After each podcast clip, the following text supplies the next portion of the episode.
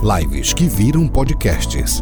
Advogado de Startups Academy. Direito, tecnologia e inovação. Tudo o que você precisa para aproveitar as oportunidades dos novos caminhos do direito gerados pela nova economia. Com Marcílio Guedes Drummond. Olá pessoal, para vocês que ainda não me conhecem, mesmo eu frequentemente estando por aqui, é, meu nome é Marcílio Guedes Drummond. Eu sou advogado sócio em Direito das Startups do Marcelo Tosta Advogados. Também sou Head de Inovação neste mesmo escritório. Sou professor de, é, do novo direito, né? tecnologia, inovação, transformação digital, startups, é, novas é, habilidades, futurismo, enfim. Minha função, minha, minha vocação é ajudar vocês a observarem os novos caminhos do direito e as novas oportunidades do direito. Tá? Então, esse é o meu, meu trabalho. Seguinte, eu sei que esse título que eu escolhi para essa live é um título que de fato chama muita atenção, né? Declaração Universal do Direito dos Dados. É, é um título excelente por e é uma temática excelente por diversos pontos de vista, seja para você que quer fazer um TCC, quer fazer um, um mestrado, um doutorado, é um tema que pode ser desenvolvido por diversas formas e diversas profundidades. Seja para você que quer pensar e é, esclarecer-se mais sobre o que está acontecendo no nosso mundo atualmente, é, ou até mesmo quiser trabalhar com essas questões. E aí aqui eu sei que existem diversos níveis de amadurecimento relacionado aos dados. Então, tem pessoas que já sabem diversas questões relacionadas à tecnologia, à inovação, a startups, e outras que estão no nível bem inicial. Então, para poder prestigiar todo mundo, eu vou é, tratar vários temas e vou conceituar os temas também para vocês ficarem atentos, atentas a isso e a então seguirem comigo, evoluírem comigo. Então, eu inicio essa, essa live é, pontuando que provavelmente você se lembrou da Declaração Universal dos Direitos Humanos. Declaração essa que foi, é, foi criada em 1948 pela ONU. E aí eu não sei qual a formação de vocês, o estudo de vocês durante a faculdade, mas muitas vezes passamos por isso como se fosse algo apenas hipotético, algo apenas muito distante das nossas realidades, né? Eu, por exemplo, tive um bom contato com isso porque eu estudei no grupo de, na época da faculdade, na época da FMG, no grupo de estudo de direito internacional e tinha até competições internacionais relacionadas a isso. Então, é importante você entender que é, é uma temática e muito importante é, fora do Brasil também e é muito utilizada até para defesa dos direitos humanos. Bom, é, para quem já me acompanha há um tempo sabe que eu tenho uma tendência mais é, empresarial, tá? Eu sou a favor das empresas, das startups, da construção dos negócios, mas isso não quer dizer que eu não tenha a visão de responsabilidade que nós temos que ter diante das mudanças é, e da exploração, talvez, e, que esses dados podem, podem levar ao cidadão comum. Então é uma questão importante que nós vamos tratar um pouco aqui mais. Então eu quero contar para você primeiro uma história. Então vem comigo, é, já estiver com a pipoca aí, já pegue sua pipoca. Eu quero contar para você a história de Raquel. Uma pessoa hipotética, mas para ilustrar o que eu vou falar. Então você pense que Raquel, lá em 2023, ela está sentada em um bar e está bebendo, né? E, e ela está bebendo e ela está no celular dela, mexendo no celular dela, procurando emprego, que ela não consegue emprego ela está um tempo buscando emprego, e essa é uma realidade nossa no Brasil, acho que a gente tem mais de 13, mil, 13 milho, milhões, não, não lembro, mas tem muitos desempregados aqui no Brasil, e ela está mexendo nisso aí, e de repente chega para ela uma mensagem de texto, um aplicativo, algo no celular dela, é, falando para ela se ela anima, se ela aceita participar de uma pesquisa, se ela aceita ser é, objeto de uma pesquisa sobre pessoas com problemas hepáticos, tá? E aí ela pensou, assim, achou ruim inicialmente isso. Essa, esse grupo de pesquisadores chegou até ela porque ela é, forneceu os dados, é, dos dados delas para o bar que ela estava para poder ganhar um desconto no happy hour. Então ela fez isso, forneceu esses dados e com base nisso ela recebeu essa mensagem perguntando para ela, ou seja, ela não seria obrigada a aceitar, se ela poderia ser estudada e ela receberia 50 dólares por semana durante três meses para ela ser estudada e se estudar as suas funções hepáticas. Então ela não queria no início, mas como ela não tinha dinheiro, ela precisava de dinheiro, 50 dólares por semana, ela concordou com isso E aí já estamos numa época mais avançada de visualizações é, faciais. Ela simplesmente concordou acenando, nem teve que falar nada, então validou, deu o consentimento dela e aí ela passou a ser estudada, suas funções hepáticas passaram a ser estudadas. O que acontece? Com o tempo, Raquel percebeu que todos os seus amigos estavam conseguindo emprego, estavam sendo empregados, o tempo passava e eles estavam sendo empregados. E Raquel não estava sendo empregada. Ela não estava entendendo o que aconteceu. Pois bem, o que aconteceu foi que esse estudo ele foi encomendado, as informações elas foram para parar à mão das principais empresas de é, recrutamento profissional. E nesse estudo, o algoritmo, o que é o algoritmo? O algoritmo é a linguagem de computação que determina o passo a passo de comandos. Tá? Então é, é, é isso, não é nada de outro mundo, é um passo a passo de comandos. E esse algoritmo é, determinava então que a partir desse estudo que ela, é, ela era uma pessoa triste e deprimida e possivelmente com excesso uso de álcool, porque ela permitiu também o acesso é, a, a monitorar todos os dados dela, permitiu que monitorasse o celular dela, permitiu que monitorasse as compras de álcool que ela fez, e aí esse algoritmo enquadrou ela dessa forma. O que acontece? Provavelmente, é, várias questões. Primeiro, e se esse algoritmo estivesse errado? Porque de fato, algoritmos não são mágicos, tá? os enquadramentos da tecnologia não são mágicos, eles carregam consigo, eh, consigo próprios é, diversos vícios, diversos valores, diversos vieses, que é o que o pessoal chama de bias em inglês. E aí, imagine que esse algoritmo estivesse errado. E se ela, é, de repente, se ela trabalhasse, ela de deixaria de, de, de, ficar deprimida, já que ela teria coisa para fazer, ela, ela seria. É, não estaria à toa mais, conviveria com mais pessoas, mas como ela foi taxada como uma pessoa que era deprimida e que ninguém queria uma pessoa dessa no trabalho dela, ela de fato ficou deprimida.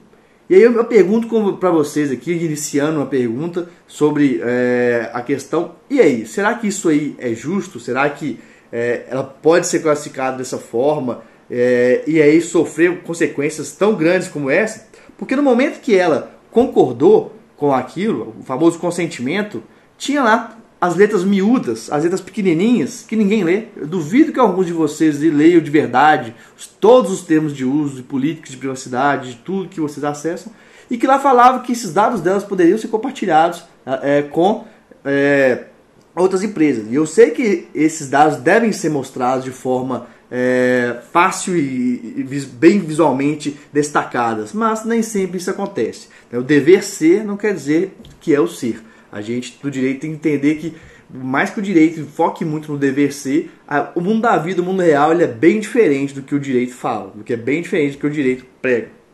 E aí, o que acontece? Vamos falar então de você que está vivendo aí, porque foi, foi uma ideia, foi algo hipotético que eu falei da Raquel.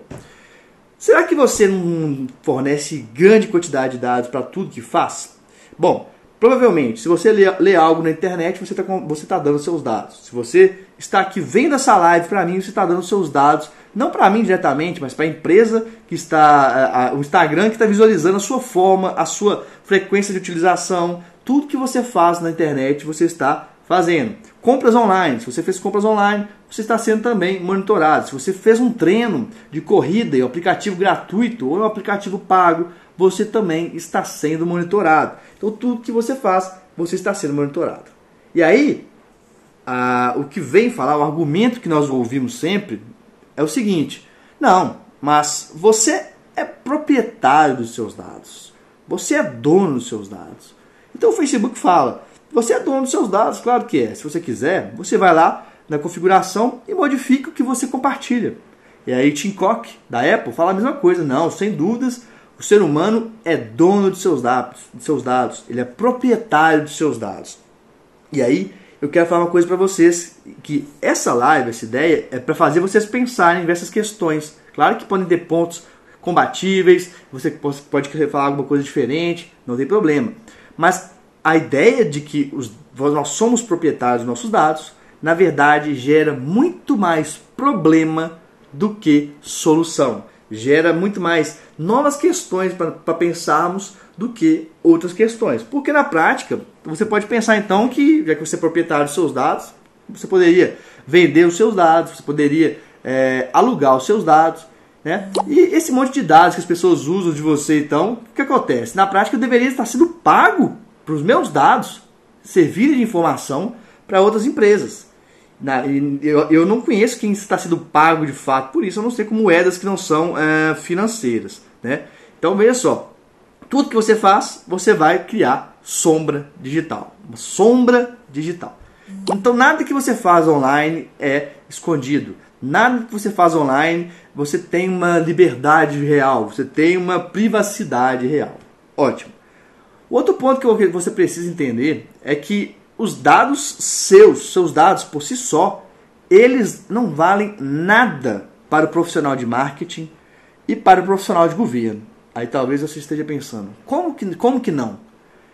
Eles valem em um conjunto de dados, e valem junto, juntando o meu com o seu, que entrou com o Cristiane, com o Concurseira Modo, com o Rafael, com todo mundo que está aí online, cada uma dessas pessoas, por exemplo, que estão online, porque a partir disso é possível fazer um mapeamento geral e se chegar a padrões. Então, meu dado sozinho não é possível. E o que acontece é que esses dados começam a etiquetar você dentro desse padrão da sociedade. Então, você pode ser, uh, por exemplo, gordinho, né, fumante, é, que não cuida da saúde dentro do padrão dos dados. O padrão dos dados não quer saber, não tem humanidade diante de você. Ou você pode ser então um corredor leve que chega sempre no horário, que é uma pessoa pontual. Então você começa a ser é, classificado, classificada de acordo com diversas formas e diversas espécies é, de padrões que são é, estabelecidos. O problema disso tudo é que você pode por exemplo, o algoritmo pode estar errado sobre você, pode estar enquadrando você numa situação totalmente equivocada, muitas vezes porque você é, está é, mora em determinado bairro ou porque você tem determinada é, classe social e as pessoas julgam como todo mundo aquela classe social, aquele padrão, mas às vezes você não é. Então, você pode ser um outlier, outlier na verdade, um fora da curva. Você pode ser uma pessoa diferente da, das maior, da maioria das pessoas, mas essa sua individualidade, ela muitas vezes não é considerada para o bem ou para o mal. Então você acaba que você perde uma liberdade sua de ser você como você é, porque você começa a ser classificado dentro de padrões pré-estabelecidos. Bom, e o que acontece? Você pode pensar, bom, como é que eu vou resolver isso? Basta eu evitar que outras pessoas tenham acesso aos meus dados, aos meus dados. Simples, não é? Não, na verdade não é. Porque eu falei com você que é, não precisa de ter os seus dados para te, te classificar em determinadas situações. A grande quantidade de dados que as empresas têm, que os governos têm, de outras pessoas, talvez as pessoas do seu bairro, ou das pessoas da sua cidade, do seu país, ou de, ou de uma coletividade, mesmo que os seus dados próprios não sejam fornecidos, você será classificado por esses dados. Você sofrerá a influência das consequências é, e das, dos resultados que esses dados é, ofereceram. Então, mesmo que você fale o seguinte, eu sou proprietário dos meus dados, como é essa ideia que as pessoas falem, eu não estou dando meus dados, eu não sou influenciado, influenciada por esse mundo, você de fato vai ser. Porque os dados do seu coleguinha do lado, da sua mãe, do seu pai, de todo mundo que está em volta, eles vão ser considerados para te classificar em determinado padrão ou não. Então percebe, perceba que a sua liberdade enquanto ser humano, ela começa a ser de fato tolhida. Você começa a achar que tem uma liberdade que não existe. E aí pensa no seguinte: os dados eles não são uma impressão neutra da realidade. Para você entender um pouquinho mais sobre é, sobre tecnologia e, e algoritmos, veja que tecnologia, pessoal, algoritmo, não possui contexto só possui texto, só possui informação. Nós temos contexto. Eu sei que eu estou falando aqui, o que eu estou falando, as palavras que estão saindo, estão num contexto de uma live de um determinado tema no, falando no âmbito direito. Esse é um contexto. O, a, o, algoritmo, né, ele não tem isso. Então, todos os contextos que estão dentro do algoritmo, todos os contextos, todas as conclusões que são é, a, a, né, que geram o algoritmo pressupõe determinados tipos de pensamentos, de determinados valores das pessoas que criaram esses algoritmos. E aí tem uma questão também. você, quando você não fornece seus dados é, para essa sociedade nossa, que é uma sociedade de dados, você perde diversos benefícios dentro dessa sociedade. A ponto, inclusive, já há pesquisas de psicólogos que falam que as pessoas que não fazem parte das redes sociais são é, maníacos em potencial. Então, tem linhas da psicologia que falam que se você não tem um Instagram, se você não tem o seu Facebook, se você não tem uma rede social, você é uma pessoa psicopata. Você é uma pessoa que está fora do padrão social. Veja como você é julgado por concordar ou não em informar é, os seus dados. Mas eu também penso o seguinte: olha o que você perde com isso. Quando você liga o Waze para poder te guiar e, e te falar quanto tempo eu vou chegar daqui até em outra cidade, se você não quiser fazer isso, você vai perder essa, esse benefício dessa ajuda, de fugir de um trânsito complicado. Então, ou seja, você é, perde muito benefício de não dar os seus dados. E aí é o seguinte, é uma, uma coisa importantíssima para você entender. A criação da ideia dos dados como propriedade, ela é, é questionável porque ela revela, na verdade, quem tem o poder na sociedade. Por que que acontece? Quem são aquelas pessoas que ou organizações que estabelecem como esses dados vão ser interpretados? Ou seja, eu tenho aqui um texto, uma informação. Se essa informação vai ser interpretada como boa ou como ruim, o que vai ser estabelecido são as pessoas que têm poder sobre esse dado. E aí, é, o seguinte, tá? Pode, imagine que algumas sociedades a pessoa que é acima do peso era vista como saudável, antigamente. Então você vai ver várias pinturas pessoa, das pessoas acima do peso.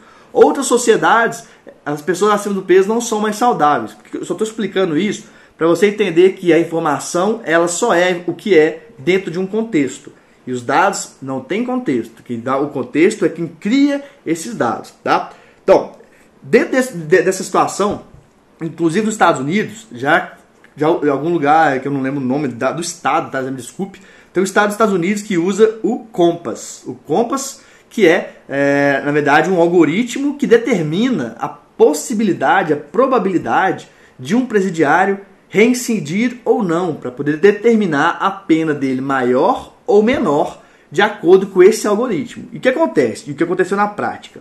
Então, se eu sou é, um, um rapaz que eu moro na periferia, é, eu tenho a, a, a, minha pena aumentada com relação a um rapaz igualzinho a mim, mas que mora num bairro nobre, porque o algoritmo determina que quem mora na periferia normalmente vai ser é, mais propenso a cometer mais crimes. Então o algoritmo ele faz isso por, pelo contexto que foi dado pelas pessoas que, que, que criaram ele. O que, que eu quero dizer com isso, meus amigos? Dados, nós estamos falando sobre poder.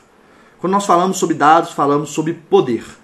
Quem determina o que o dado significa é quem tem mais poder na sociedade. Então, de fato, as empresas poderosas vão determinar, e, inclusive legislativamente, porque há um lobby gigantesco em torno disso, que é uma prova é, prática. A Lei Geral de Proteção de Dados no Brasil tem lá diversas hipóteses de tratamento dos dados. Uma delas ou seja, você pode enquadrar como se fosse um Lego, tá? Olha, eu enquadro, porque eu estou usando seu dado? Proteção do crédito. Me diz, proteção do crédito é, dinheiro, é de algum direito do ser humano? É algum direito fundamental? Ou é uma forma criada pelas empresas para ter informação aos seus dados todos e falar que está te protegendo? Óbvio que é. Isso é uma demonstração do lobby, do poder do lobby, na interpretação de todas essas questões é, dos dados. Tá? E aí, pensa o seguinte: é, esse consentimento que muitas vezes a gente fala que tem no mundo dos dados, ele não funciona de fato se você tem menos poder. Porque é uma relação totalmente desigual. E aqui, mais uma vez, eu não é um discurso de direita ou esquerda, porque eu sou do lado empresarial, ou seja, normalmente um lado que se fala aqui de direita, que é uma questão de conscientização humana. Consentimento para quem não precisa daquilo não é consentimento. Consentimento para quem precisa daquilo é um simples detalhe. E atualmente as pessoas tratam isso como uma declaração. Não, eu, a, a, fulano de tal concordou em, com aquilo, teve um consentimento. Não importa. E de fato, isso tem que ser pensado quando nós falamos em um direito, é, é, uma declaração universal dos direitos dos dados. Da mesma medida que foi os direitos humanos, num, num nível que seja é, mais principiológico, mais amplo, em um contexto de percepção do que os dados estão fazendo na sociedade, das mudanças que esses dados estão fazendo. Veja só, é, a ideia de o direito dos dados não pode ser pensada apenas na ideia de que eu sou o proprietário dos meus dados, eu decido se eu vou vender, se eu vou alugar, o que vai acontecer. Você não pode pensar que os dados eles vão ser tratados igual você trata uma bicicleta, igual você trata um carro. Os seus dados não podem ser tratados somente assim. É muito maior que isso.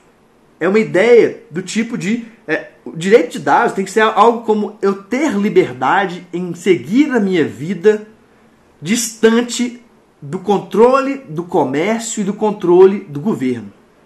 Veja isso então. Você não tem hoje em dia, da forma como é, uma liberdade de fazer as suas escolhas de acordo com o que você mesmo quer, ou que você mesma quer. Quer um exemplo disso?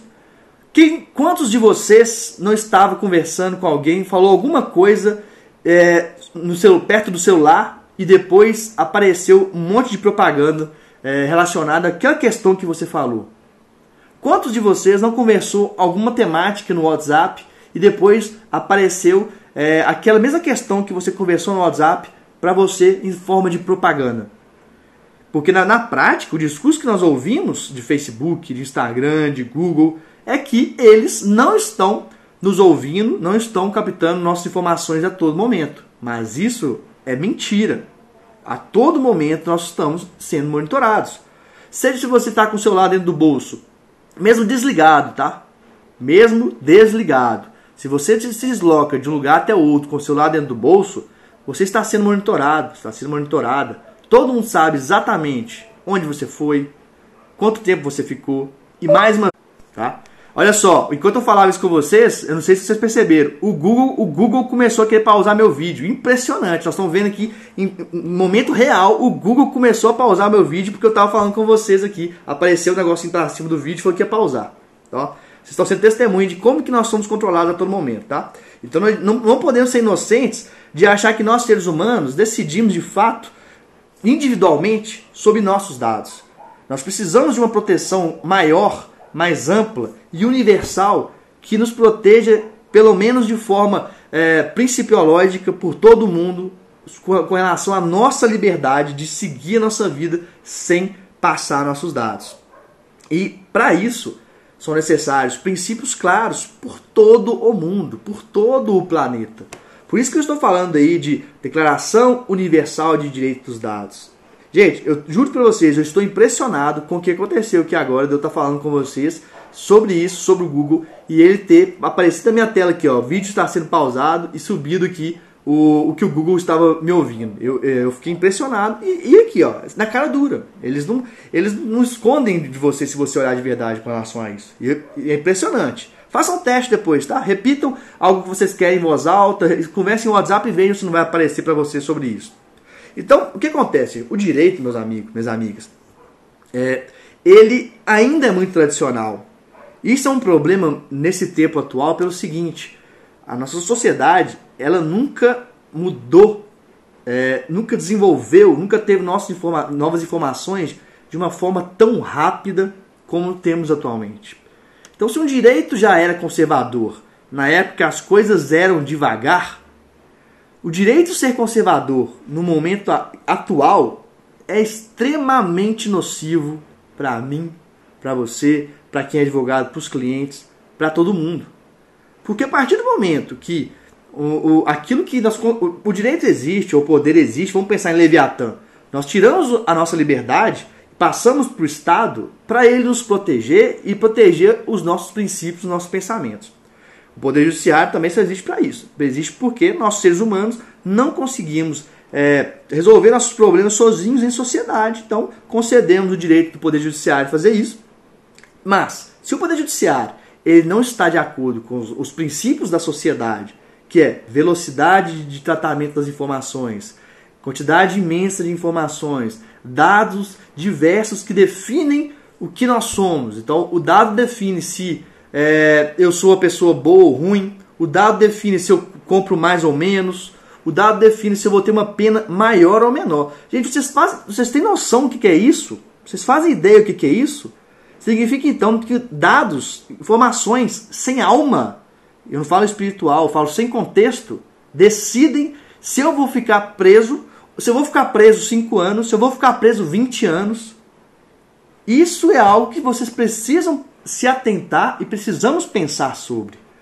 Porque como é que nós vamos ficar enquanto sociedade, ou nós enquanto direito, se nós não pensarmos, nos atentarmos a isso, a entendermos de fato o que a tecnologia pode fazer por nós? Por isso que eu falo muito, Declaração Universal dos Direitos dos Dados é algo urgente, é algo que devemos pensar muito sobre. Esse tema é inovador, ele é inédito no Brasil, mas ele já é discutido nos Estados Unidos, ele já é discutido na Europa. A Europa tem uma grande um grande tempo já de desenvolvimento de, de direitos, de tecnologias relacionadas ao direito. Nós estamos começando. A nossa Lei Geral de Proteção de Dados, se não mudarem, em 2020, agora, em agosto, começa. Mas nós já estamos atrasados. Nós não temos nem um pouco de cultura de entendimento dos dados. Quantos de vocês aí estudaram ou estudam na faculdade cultura de dados? Quantos?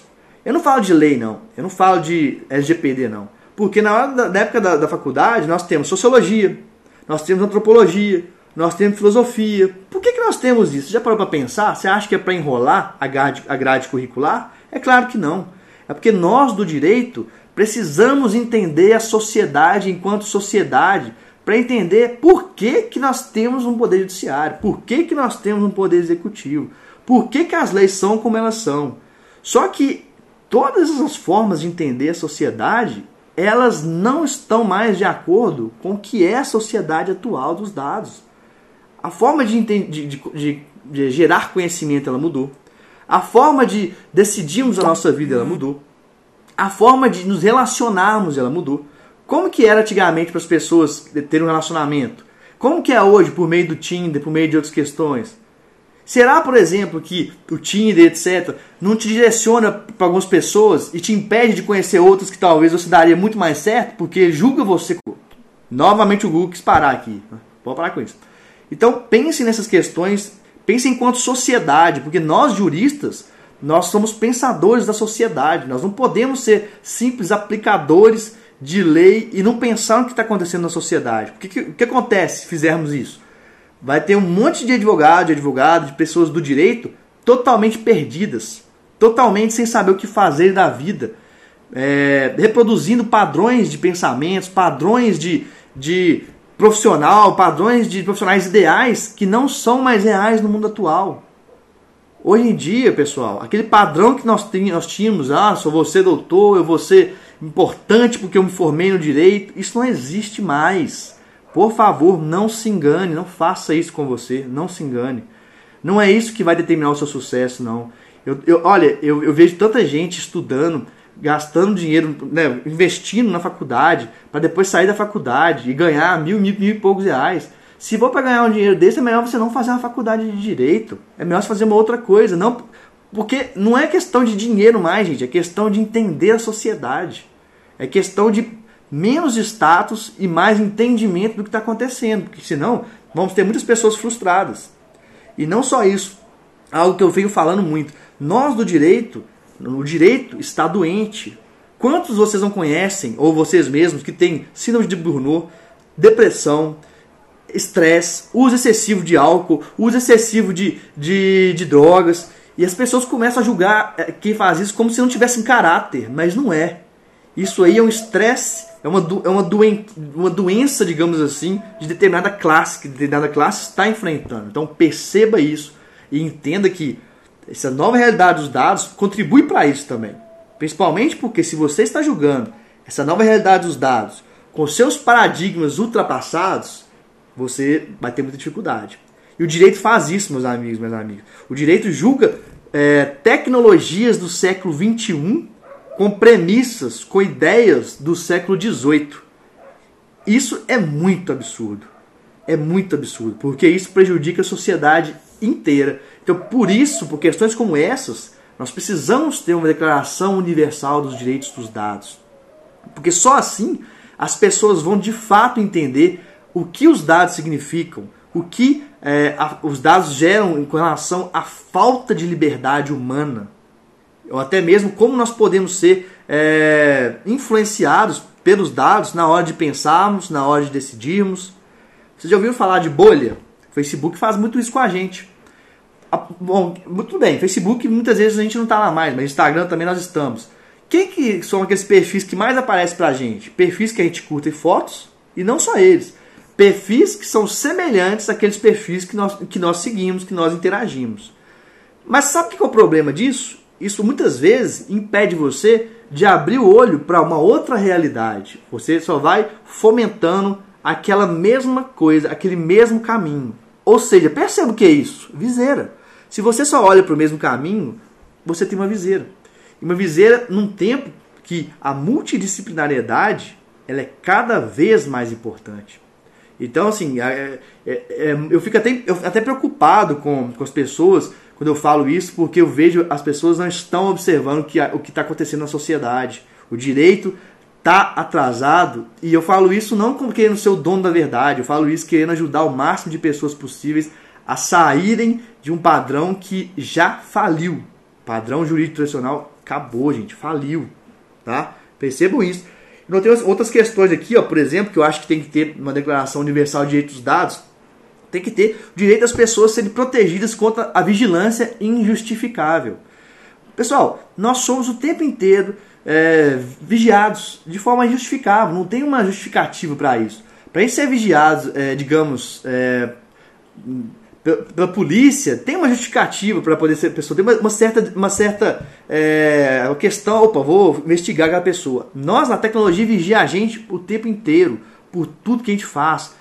Qualquer coisa que eu fizer, eu estou sendo vigiado. E isso, gente, é uma perda de liberdade extrema se você não entender. Porque se eu entender que é assim, e aí mesmo assim, eu entendo, acho que os benefícios valem a pena, é uma, é uma coisa. Agora, se você não está entendendo essa situação, Aí é uma ignorância no sentido de que é uma hipossuficiência. Não estou xingando ninguém de ignorante.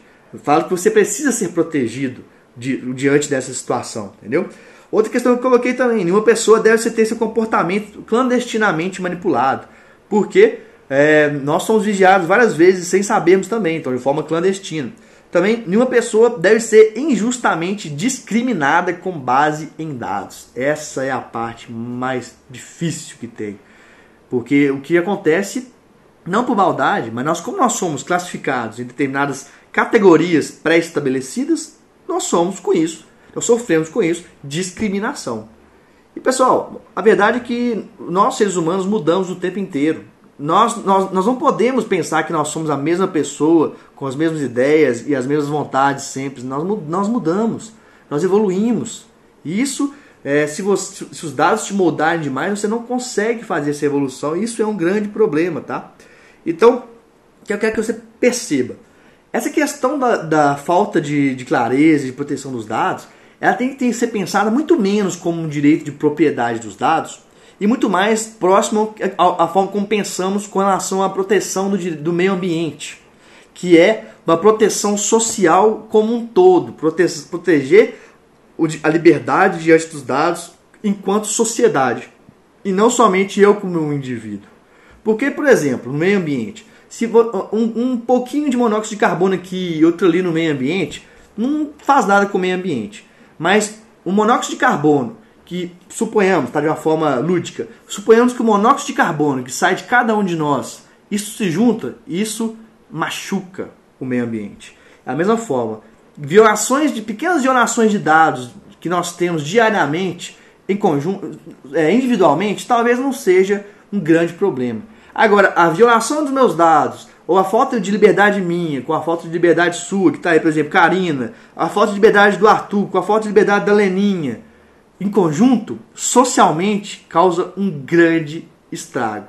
E lembrando, quem que vai estar tá no comando desse, desse estrago? Quem tem maior poder que vai definir como os dados são tratados, como eu serei classificado, se eu sou uma pessoa que eu devo se classificar, se eu sou útil para essa, essa, empresa ou não, se eu sou útil para esse governo ou não. Ou seja, percebam que eu, eu começo, a, eu, as pessoas em geral, começamos a, ser, a sermos discriminados por uma falta de um, de um direito é, universal de proteção de dados. E aí, gente, é, por que, que a ideia de, de que o, os dados são propriedade particular minha é tão popular? Porque em geral as pessoas aceitam facilmente a ideia do capitalismo de dados. Não, dado é uma propriedade. Por que, que é uma propriedade? Porque para as empresas elas geram dinheiro. Para as empresas elas geram recurso. Quem nunca ouviu aí a frase: os dados são o novo petróleo? Não são o novo petróleo porque eles são finitos do petróleo. Os dados são infinitos, eles nunca acabam. Mas essa, essa retórica de que os dados são propriedade minha nada mais é do que uma, uma ideia é, do capitalismo dos dados que querem apenas pensar no, no lado das empresas que fazem, é, usam esse dado para criarem negócio. E lembra, lembre-se bem disso, gente. Eu estou falando como alguém que tem empresa também que também usa dados. Perceba isso. Estou falando com, como alguém idealista, não, estou falando como alguém que acha que é importante uma justiça social dos dados, que é isso que eu estou falando com vocês sobre isso, para vocês pensarem, manifestarem, tá? É, pensarem sobre isso mesmo. E aí, gente, seguinte, uma sociedade democrática, não existe uma democracia ampla se você não tem a sua liberdade de fato, porque, porque os seus entendimentos, o que você é de fato não é o que você mesmo acha que é. O que você é é o que o enquadramento que você teve pelo algoritmo. O, o que você é na sociedade não é aqui Marcílio, não é Joyce, não é Eto, não. É, é pessoa do homem direito que assiste live às sete da noite. Ou seja, somos enquadrados e perdemos a nossa individualidade. Isso pode ser muito perigoso. Então nós temos que desenvolver essa noção e essa cultura em torno da gente. Eu vou dar uma olhada em todo mundo que se manifestou aqui, tá? Peço desculpas de não ter falado muito antes, porque eu estava discorrendo sobre essa ideia. E se você quer fazer TCC, um mestrado, um doutorado sobre isso, pense sobre isso, é algo muito interessante para poder falar, tá? É uma temática inovadora. Vamos lá. É... Tem muita alô, muita coisa. Vamos sair. Vamos aqui, tá. Vamos ver, vamos ver. Só um momento, tem muita. Tem, Oi, professor, deu exemplo de como cairia uma prova. Ah, meu amiga, eu realmente não. Concurso não é minha praia, tá? Então não vou, vou me arriscar a isso. Vale a pena fazer direito. Eu falo que vale a pena fazer direito se for sua vocação. Se não for sua vocação, não faz não. Não faz não porque você vai se frustrar. Fazer direito porque por status, fazer direito porque acha que vai ser um grande, não, eu, eu, eu minha, minha, minha posição é não faça. Faça se você tem vocação. É, manda um abraço para Afogados de Ingazeira. Adeilton Juninho, um abraço para Afogados de Ingazeira. Feli, com certeza vale a pena. Não, ah, não, apenas seguir na área, mas porque expande seu modo de pensamento de uma forma inigualável. Curso que acho que todos deveriam fazer seria Direito e Psicologia. Também acho interessante. Vamos lá. Oi, galera, cumprimentando. Leninha Lopes, desconfiava disso. Não pode falar isso porque pode alguém usar de má fé. Não sei se é com relação ao Google que, que, que é, ou, é, ou é questão de consentimento, não sei o que, que é. Oliveira, estudante de direito. Boa noite, deixe salvo, salvo, salvo, por favor a live. Estará salvo, pessoal, nas próximas 24 horas, tá? É, controle total de quase tudo, onde, quando, etc. Não é à toa que os bandidos usam dados, é, exatamente. É, um monte de gente se manifestando, viseiro de burro, tem que ter uma lei mais severa. É, LGPD fala dos dados sensíveis. Sim, fala, mas a gente, LGPD é só o começo. Não adianta a gente achar que a LGPD ela resolve esse problema não, porque não resolve de jeito nenhum, tá? Estamos longe de resolver problema com a LGPD. Vamos ver. Depois dessa aula, minha vontade de usar o tema do TCC só aumentou. Pode ficar à vontade, Danley. Pode usar, pode pesquisar, pode perguntar. Como saber se tem vocação? Rebeca, aí eu vou te falar uma coisa que é muito impressionante. É, para vocês saberem que é, é algo geral do, do, Brasil. Tem uma pesquisa que fala que o, nós brasileiros, em geral, é, só 20% dos brasileiros tem inteligência emocional mais desenvolvida. 80% não tem. Tá? Então é para mostrar que não é eu, você, é, é o geral. Né? Por que, que isso é importante? Porque nós simplesmente não conseguimos nos entender. Nós, e olha, que, olha isso num contexto desse que os dados é, entenda a gente por nós mesmos, olha que perigo. O, o que acontece é, a situação é a seguinte, eu, é, é uma suposição, tá? Eu não consigo entender o que eu sou, o que eu penso, quais são minhas forças, quais são minhas fraquezas, é, por que, que eu vou seguir um caminho ou outro. Isso é falta de autoconhecimento. Então acaba que a gente vai escolher coisas que outros vão determinar para a gente. Ou pai, a mãe, ou a mídia, ou a propaganda, ou os dados. Então a primeira questão para decidir o que fazer da vida é se entender. É olhar para si próprio. É realmente é, fomentar a sua individualidade, gente. E esse tema não é tema de papo de coaching, não, porque uma das questões mais importantes do, do novo período de tecnologia é, são as soft skills, são as, as habilidades, que para muita gente pode parecer contraditório, mas uma das habilidades que devem ser mais faladas, fomentadas e desenvolvidas em tempos de dados, em tempos de tecnologia, são as habilidades humanas. Então eu tenho que olhar para mim próprio, eu tenho que me entender, eu tenho que pensar, eu tenho que falar por que, que eu estou escolhendo isso. Eu estou escolhendo isso porque eu sinto que eu devo, porque tem, tem relação com as minhas características ou porque alguém me falou. Olha pessoal, o que, que, que eu ouvi da minha vida foi, vai fazer concurso a vida inteira. E aí simplesmente tive a liberdade de falar, não, eu não quero isso. Eu quero fazer algo diferente, algo que não existia no direito. E aí eu criei, comecei a criar outras áreas, não só eu, tem outras pessoas que fazem isso também, e criar áreas novas do direito, desenvolver áreas novas do direito e é, a transformar o direito também, mas transformar para o bem, para mostrar para as pessoas que, meu amigo, minha amiga, o padrão tradicional já era às vezes contam para você algumas mentiras, porque isso aí sustenta algumas realidades. Alguma, alguma, alguma pessoa está ganhando com aquela mentira que é contada de que faz você achar que o direito hoje é igual ao direito antigamente, porque não é. Alguém está ganhando com isso. Então é questão de percepção, de, de pensar. Quando o pessoal fala pensar fora da caixa, que é uma expressão que ficou meio banalizada, é isso. É, é, imagina que tá todo mundo pensando assim, ó. Porque você a vida inteira ouviu, faz isso, faz isso. Seu pai falou, sua escola falou, a mídia falou, faz isso. Mas de repente você se permite falar, não, eu acho isso, eu vou para lá. Isso é, isso é o tal do pensar fora da caixa. E aí se você pensar de uma forma de startup, você vai buscar novos caminhos, novas situações e se permitir inclusive errar, porque nós não somos perfeitos, nós vamos errar. É, só te respondendo então, Rebeca, você me perguntou. Vamos ver o que mais. Tá, Leninha, minha área de direito é o seguinte, eu comecei com direito público, tá?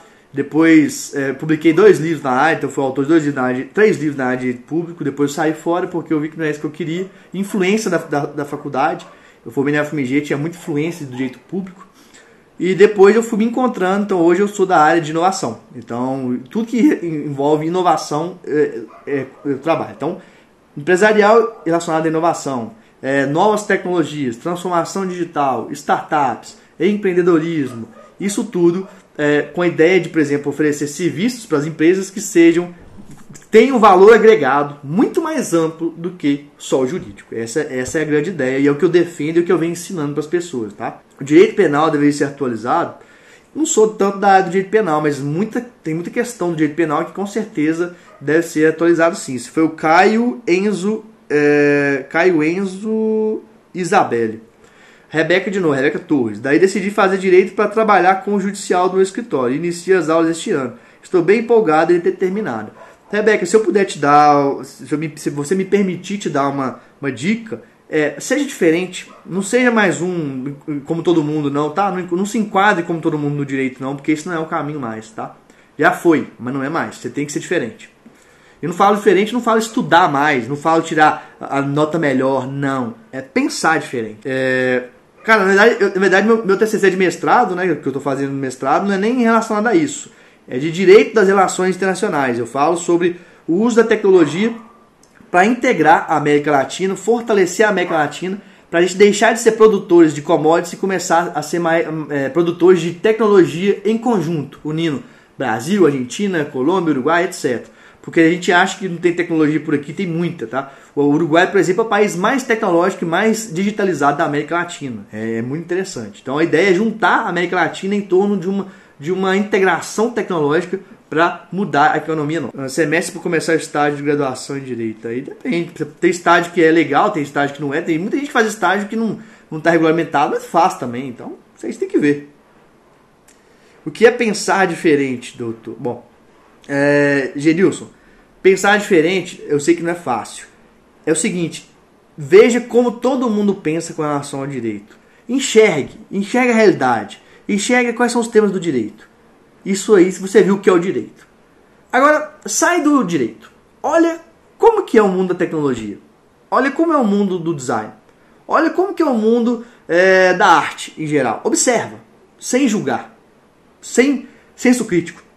Isso, inclusive, é uma, da, é uma das formas que usamos pra, no desenvolvimento do Design Think, tá?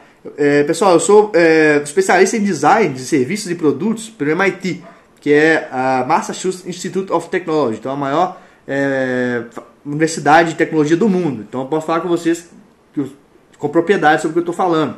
Que você precisa observar as coisas sem julgar. Quando você observa sem julgar, você se permite absorver diversas informações, diversos insights. E aí, a partir disso, você pode decolar, você pode criar muita coisa, você pode ser diferente. Uma visão empreendedora, seja de qualquer área que vai atuar, com certeza. Bom, pessoal, eu vou encerrar, mas se você quiser é, vir comigo, evoluir comigo, vou fazer um convite para todo mundo de vocês. Eu criei um canal do Telegram gratuito com conteúdos diários. Disso aqui é só um pouquinho que eu falo lá. Basta procurar Advogado de Startups Academy. Procura lá. Já comecei tem pouco tempo, já está crescendo bem o grupo. E aí você vai, você pode evoluir comigo, pegar um monte de temática diferente sobre o direito que eu estou tratando, direito, tecnologia, habilidades, e aí a gente vem junto e evolui junto, passo a passo, dia a dia, como tá gratuitamente para esse novo caminho do direito, tá? Eu vou municiar vocês de informações para vocês pensarem diferente. Então, Telegram, Advogado Startups Academy. Procure lá. Viu, Adriana? é, Adriana Drica, advogado Startups Academy no Telegram, que você vai ter muito mais conteúdo também. E você pode ver essa aula gravada. Se você quiser falar comigo, outras questões, dicas, etc. Bom, meu Instagram pessoal é o Marcílio GD, de Guedes Drummond. Meu Instagram profissional é o Advogado de Startups. E também meu LinkedIn, Marcílio Guedes Drummond. E é isso, pessoal. Eu venho eu espero ter ajudado vocês a pensar, abrir um pouco a mente. Eu venho num trabalho intenso fazendo isso, tá? No ano passado eu alcancei mais de 100 mil pessoas, 115 palestras fazendo isso, porque eu encontrei minha vocação, eu encontrei meu propósito de vida, que é ajudar as pessoas a enxergar as novas oportunidades do direito. Então, você precisa encontrar a sua. E o que eu puder ajudar, pode contar comigo. E muito obrigado pela presença. Um grande abraço para todos vocês e até mais, tá? Meu Instagram, Leninha, Marcílio GD. E, ou então, advogado de startups. Eu vou colocar aqui para vocês por baixo, só para. Mas não sigam o caminho tradicional. Não façam isso com vocês. Vocês vão estar se enganando. Vai por mim. Tá? Um abraço e até mais. Chegamos ao final de mais um podcast. Siga acompanhando nosso trabalho pelo Instagram, arroba advogado de startups. Faça parte do nosso canal do Telegram, com conteúdos gratuitos e diários sobre o novo direito. Basta procurar por Advogado de Startups Academy no Telegram ou enviar uma mensagem no nosso Instagram e pedir para participar. Espero você no próximo podcast Advogado de Startups Academy com Marcílio Guedes Drummond.